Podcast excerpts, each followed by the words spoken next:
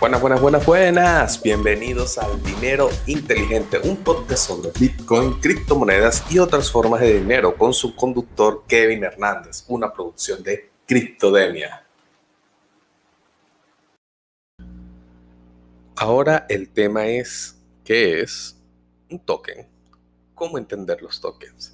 Primero que nada, si nos vamos a lo en términos generales, fuera del argot de criptomonedas, token es cualquier representación de dinero dentro de un uso específico o dentro de una comunidad sin ser dinero de curso legal. Digamos que serían formas de dinero de facto, por hecho. Entonces, esas fichas que utilizábamos en los arcades para comprar um, de alguna manera nuestras partidas. Algunos utilizaban monedas de 25 centavos, pero en estos países como Latinoamérica llegamos a utilizar tokens, moneditas. Es una representación de dinero cuyo objetivo es jugar en esas máquinas y son válidas como dinero dentro de esas máquinas. Fuera de esas máquinas no puedes ir y comprar una hamburguesa con eso. Además, eh, estos sistemas de tokens pueden ser entendidos, por ejemplo, cuando tú vas a un casino y te dan fichas. Efectivamente, las fichas son dinero, es una representación de dinero dentro del casino, pero fuera de lo que es el casino no son consideradas como dinero válido y por ende este, se les considera un token. Si nos atenemos a esta descripción, digámoslo así, yo creo que eh, estaría más que claro para ustedes que las criptomonedas, Bitcoin, Ethereum, Litecoin en general son tokens también. ¿Por qué? Porque es dinero, que no es dinero de curso legal, a excepción de que vayas a El Salvador y utilices Bitcoin. Y esta forma de dinero es válida no de manera universal o impuesto por la ley, simplemente entre la comunidad de personas que lo consideran dinero. Ahora, hay una distinción en el argot de criptomonedas que hace que normalmente a estos proyectos no se les llame tokens. O sea, si nos vamos a los inicios, efectivamente Bitcoin era un token para ser utilizado como dinero dentro de la red del mismo nombre llamada Bitcoin. Pero eh, las cosas han cambiado, se han desarrollado otros proyectos y ahora la denominación o el concepto de token para el argot popular es distinto. Cuando hablamos de tokens, hablamos de monedas con usos específicos dentro de la cadena de bloques de otra moneda. Normalmente la red más popular para esto es Ethereum, pero también estaba Weights, Binance Smart Chain eh, y un amplio etcétera. De verdad las opciones son muy variadas. Pero en otras palabras, la diferencia con otras criptomonedas es que no tienen su propia cadena de bloques, simplemente tienen eh, que ser utilizadas dentro de otra cadena. Y aquí es donde viene lo interesante. Cuando estamos hablando de esto, entendemos que eh, la mayoría de estos tokens tienen una función específica que deben cumplir en un ecosistema y son consideradas pseudo dinero. ¿Por qué pseudo dinero? Porque en términos generales, estas monedas no son utilizadas como medio de pago, hay ciertas complicaciones detrás de esto y ya se lo explicaremos.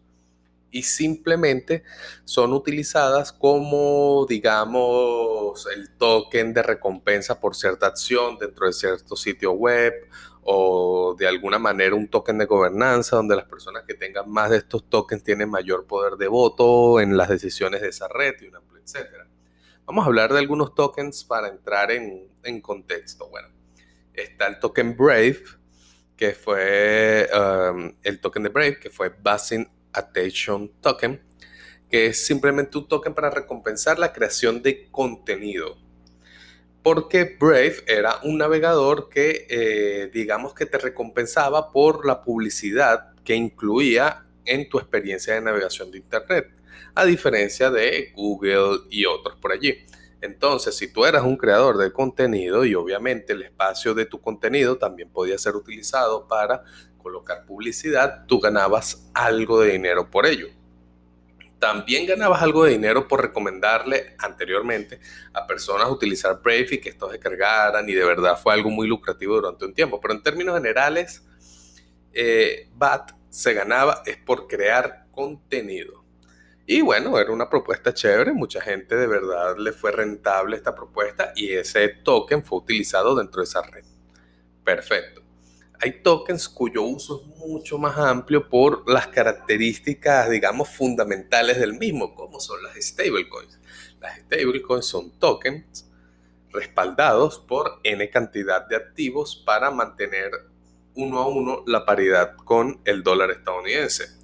Entonces aquí dices que, bueno, efectivamente pareciera más dinero que pseudo dinero porque es una manera de transportar tus dólares como lo sería transportarlos vía PayPal, TransferWise y otros tipos de, de, herramientas. Simplemente que con el USDT, por ejemplo, que es el más utilizado, es mucho más amplio el rango de personas al que puedes llegar y obviamente se volvió una moneda líder en este mercado. Y allí es donde vemos que, wow, esto es bastante subjetivo, es dinero, no es dinero, es buen dinero, no es buen dinero. Entonces ya aquí entramos en los puntos subjetivos y en las creencias de cada quien con respecto al dinero. Pero eh, los tokens de este tipo, a no ser que sean en sistemas centralizados, como por ejemplo la opción de transferir a terceros dentro de Binance, no son tan eficientes a la hora de ser utilizados como medio de pago de manera descentralizada. ¿Por qué? Porque para utilizar un token tienes que utilizar la moneda de la red donde esté ese token. Por ejemplo, si yo tengo USDT y quiero hacerle un pago a una persona desde mi billetera no custodial, voy a necesitar tener Ethereum para pagar las comisiones porque no las puedo pagar con USDT y eso puede representar un problema para algunas personas. Tienes que estar pendiente de que tengas suficiente Ethereum. Esos fees pueden variar bastante, de manera que si no tienes suficiente Ethereum, tienes que comprar suficiente Ethereum para mover la cantidad que sea de USDT y a veces las comisiones pueden superar cualquier transacción pequeña. Entonces no es tan efectivo como medio de intercambio a no ser que sea en sistemas centralizados. Así que eso hay que tomarlo en cuenta cuando pensamos en estas formas de pseudo dinero. Personalmente yo las considero pseudo dinero. Pero vamos avanzando. Hay usos también bien interesantes en estos sistemas de tokens porque estos tokens entran en lo que llaman los contratos inteligentes. ¿Qué es los contratos inteligentes? Los contratos inteligentes es código código que le da capacidad de ejecutar acciones de manera automática a tu dinero. Un ejemplo que es muy chévere, muy interesante, es el de DAI. DAI también es un stablecoin, pero en lugar de ser respaldada por dólares estadounidenses, está respaldada por criptomonedas con un sobrecolateral. ¿Qué quiere decir eso? Bueno, que para crearse un DAI tienen que haber eh, dólar y medio valorado en criptomonedas dentro del contrato que los emite. Entonces vamos a ver cómo funciona. Suponte que tú tienes unos ahorros sustanciosos en Ethereum y el mercado bajó sustanciosamente también. Entonces, ¿qué hacer? Porque de repente tienes que hacer un consumo, hacer un gasto, se presenta una emergencia, pero no quieres vender tus Ethereum a ese precio tan bajo. Bueno, el contrato inteligente de Maker, que es el que crea los DAI, recibe el Ethereum, obviamente sobrecolateralizado, y genera Y tú tienes que pagar obviamente unos intereses. Cuando tú termines de pagar todos tus préstamos en DAI, los vuelves a ingresar, el contrato te devuelve tus Ethereums, lo cual es literalmente un sistema de préstamos colateralizados justo y descentralizado. Entonces ahí es donde ves que los contratos inteligentes sí tienen una cabida muy interesante en el mercado y hay muchas cosas muy cool que se pueden hacer con ellos. Por ejemplo, otra forma de ver estos usos de los tokens son los security tokens. Los security tokens son simplemente eh, tokens respaldados por securities o stocks o acciones. Entonces, vamos a verlo con un ejemplo real si estuviéramos en Binance actualmente, pudiéramos comprar acciones de Tesla. Pero ¿cómo compramos realmente acciones de Tesla? Eh, ¿Realmente estoy recibiendo yo esas acciones? No. Binance tiene, digamos, una estructura financiera para hacer host de una cantidad limitada de acciones. O sea, yo tengo N cantidad de acciones. Esas acciones entran en vinculación en mi mercado en forma de tokens respaldados por esas acciones que yo estoy resguardado, que de alguna manera puedo hacer que las personas verifiquen que está allí. En el caso de Binance, no sé si deja que los, otras personas lo verifiquen, pero ahí hay que cumplir un poco su palabra. Sin embargo, hacer el tracking de acciones no es tan difícil y no sería excesivamente complicado confirmar que de verdad Binance tiene esas acciones. Entonces, tú estás dentro de un mercado interno de personas intercambiando tokens, security tokens, sin necesidad de que se estén moviendo las acciones. Esto trae varios beneficios. En primer lugar, se abarata un poco el costo de mover esos valores. Es mucho más barato, por ende más personas pueden entrar. El segundo beneficio es que puedes hacerlo de forma fraccionada, ya que es un token, puedes dividirlo en unidades muy pequeñas y yo puedo tener el 0,001 de una acción de Tesla, por poner un ejemplo. Entonces eh, permite la entrada, que es el otro beneficio, a pequeños inversores. Además que al ser una cuestión montada sobre redes de criptomonedas, el alcance que puede tener es mucho mayor. Por ejemplo, también, aunque es nada más para el uso dentro de Opal, existen los security tokens de Opal, que también hacen el mismo, el mismo papel dentro del Exchange Opal y en FTX. Y bueno, digamos que esto ha sido muy bueno para la comunidad en general que quiere invertir en otros productos aparte de criptomonedas. Y eso está bien. Eso es, digamos, democratizar el acceso a estos productos financieros. Pero sin embargo, siempre tienen una buena cuota de descentralización. Así que hay que tener mucho cuidado con esto.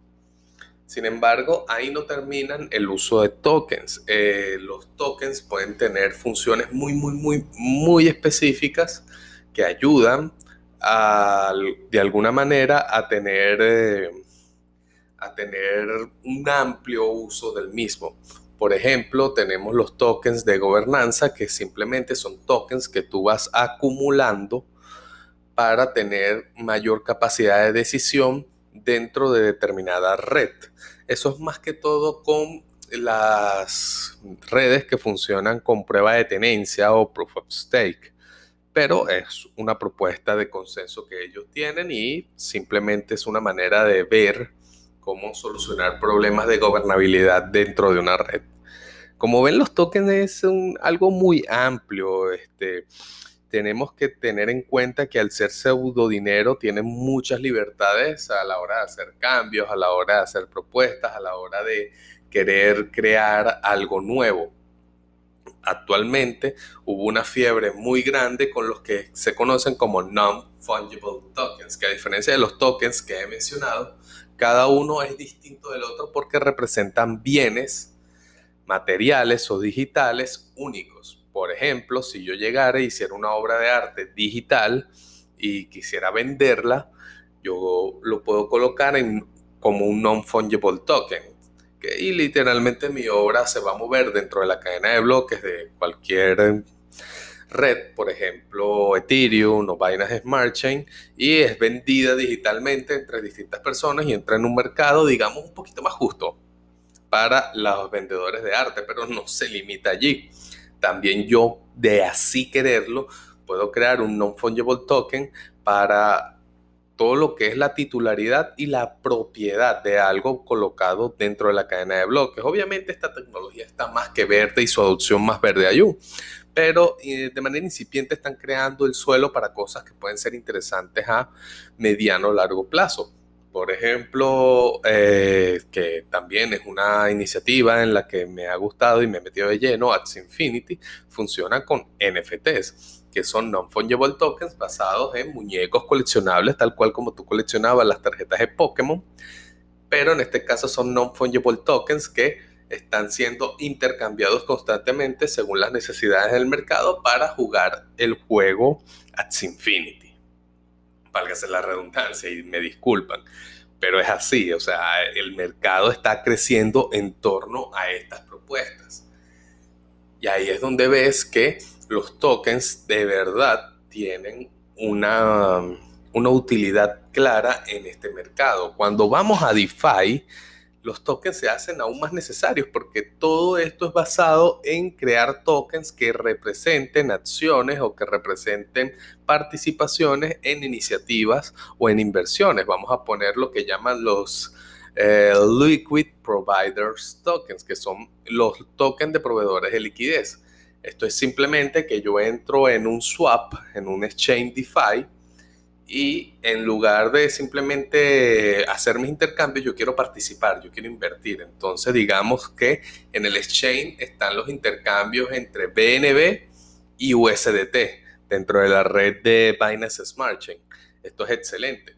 Entonces llego y en vez de llegar y colocar mm, simplemente mis tokens de manera centralizada para que el exchange me reconozca cierto porcentaje, lo que hago es crear un Liquid Provider Token, que simplemente tengo N cantidad de BNB, tengo N cantidad de USDT, los pongo juntos en un token y los meto ahí en la piscina de liquidez, que esto va a permitir que las personas puedan intercambiar de manera muy rápida estos valores sin ningún problema. Y de las comisiones que pagan esas personas por el exchange entre BNB a USDT o de USDT a BNB, yo gano una pequeña porción basado en la participación que tengo dentro de ese pool de liquidez, por así decirlo. Entonces, para tener yo manera de reclamar mis fondos originales, a mí me dan algo que es ese LP token. Ese LP token está de alguna manera criptográficamente ligado a los fondos que tengo dentro de esa iniciativa, dentro de esa inversión. Entonces, en el momento en el que los rompo, y por romperlo quiere decir que los vuelvo a incluir dentro del contrato, yo recibo mis fondos nuevamente. Más, obviamente, los intereses que generó esa ganancia. Entonces, ahí es donde vemos que aunque no sean dinero como tal, o sea, sean más bien un pseudo dinero, tienen muchas aplicaciones que de repente no podemos hacer de manera económica o escalable con las redes que ya tenemos, las redes principales o las main chains. Y allí es donde entra de verdad la importancia de eh, esta tecnología de tokens Muchas personas consideran que realmente los tokens son algo muy propio de Ethereum, pero no es lo único. De verdad, Binance Smart Chain se están creciendo mucho con respecto a eso. También se han creado iniciativas de tokens dentro de Bitcoin. De hecho, los primeros NFT se hicieron en Bitcoin, lo que fueron los Rare Pepes. Y como ven, es un, es un sistema que no ha dejado de crecer. Lo importante de esto es reconocer claramente las diferencias y saber cuando un token está representando bienes centralizados como los security tokens o las stablecoins, a excepción de DAI, que funcionan de una manera más descentralizada. Y también entender eh, la función que cumple dicho token, porque eh, esto se utilizó mucho para estafas. De hecho, durante el 2017 hubo un hype muy grande de tokens porque había propuestas que buscaban problemas que no existían para sus soluciones. Llegaron a haber tokens para ubicar, geolocalizar um, lo que sea, porque realmente fue una propuesta bien extraña, se llamaba Phone. También existían tokens para, por ejemplo, ser el dinero de uso entre los odontólogos, y uno así como que el dinero debería ser un poco más universal sea, crear prácticamente un cupón para odontólogos no se le ve ningún tipo de sentido. Pero bueno, eh, todavía está vivo, por cierto. También tenemos propuestas que fueron claramente una sátira a todo este hype, a todo este FOMO y a toda esta estafa que hubo alrededor de la fiebre de las ICO, que literalmente es la, pues, la venta inicial de tokens para recaudar fondos para el desarrollo del proyecto. Entonces empezaron a crear tokens como useless tokens o token inútil en español, que literalmente era un tipo que se burló de todo este mercado, indicando que él creó un token inútil que iba a valer muchísimo dinero. Creo que ni siquiera llegó a ponerlo en circulación, pero era una burla clara. Hay, hubo uno que sí llegó a estar en, circulación que se llamaba Ponzi Coin, que el tipo decía que los mayores holders de Ponzi Coin les iba a permitir elegir el color de su Lamborghini. Y como esto también hubo muchísimas sátiras, o sea, no, no se confundan. Crear un token, o sea, simplemente crear una representación de dinero más allá de todo el proyecto que pueda llevar por detrás, no cuesta tanto. En Binance Smart Chain al día de hoy cuesta más o menos 150 dólares crear un token. Y lo creas en aproximadamente menos de 24 horas, solo colocando las características, si puedes crear más, un amplio, etcétera, y con un clic ya tienes todo un suministro de tokens que muy probablemente no vayan a valer nada a nivel fundamental, por supuesto, porque este mercado es loco, muy loco, por cierto. Y como ven, cualquier persona puede crear un token, así que no se confundan, el hecho de que existe un token para una idea no significa que sea buena y ni siquiera significa que sea algo serio, puede ser simplemente una estafa. Pero también hay proyectos muy interesantes que nos pueden ayudar a si no bien solucionar problemas, mejorar la manera en que se están haciendo ciertas cosas hoy en día. Así que por ahora nos despedimos de otro Criptodemia. Ya en el próximo capítulo vamos a entrar en temas un poco más, digamos, difíciles de manejar de una manera 100% objetiva porque vamos a entrar ya en las opiniones, en el mercado, en cómo se está moviendo esto y cuáles son las fuerzas que intervienen en el mismo. Así que nos despedimos.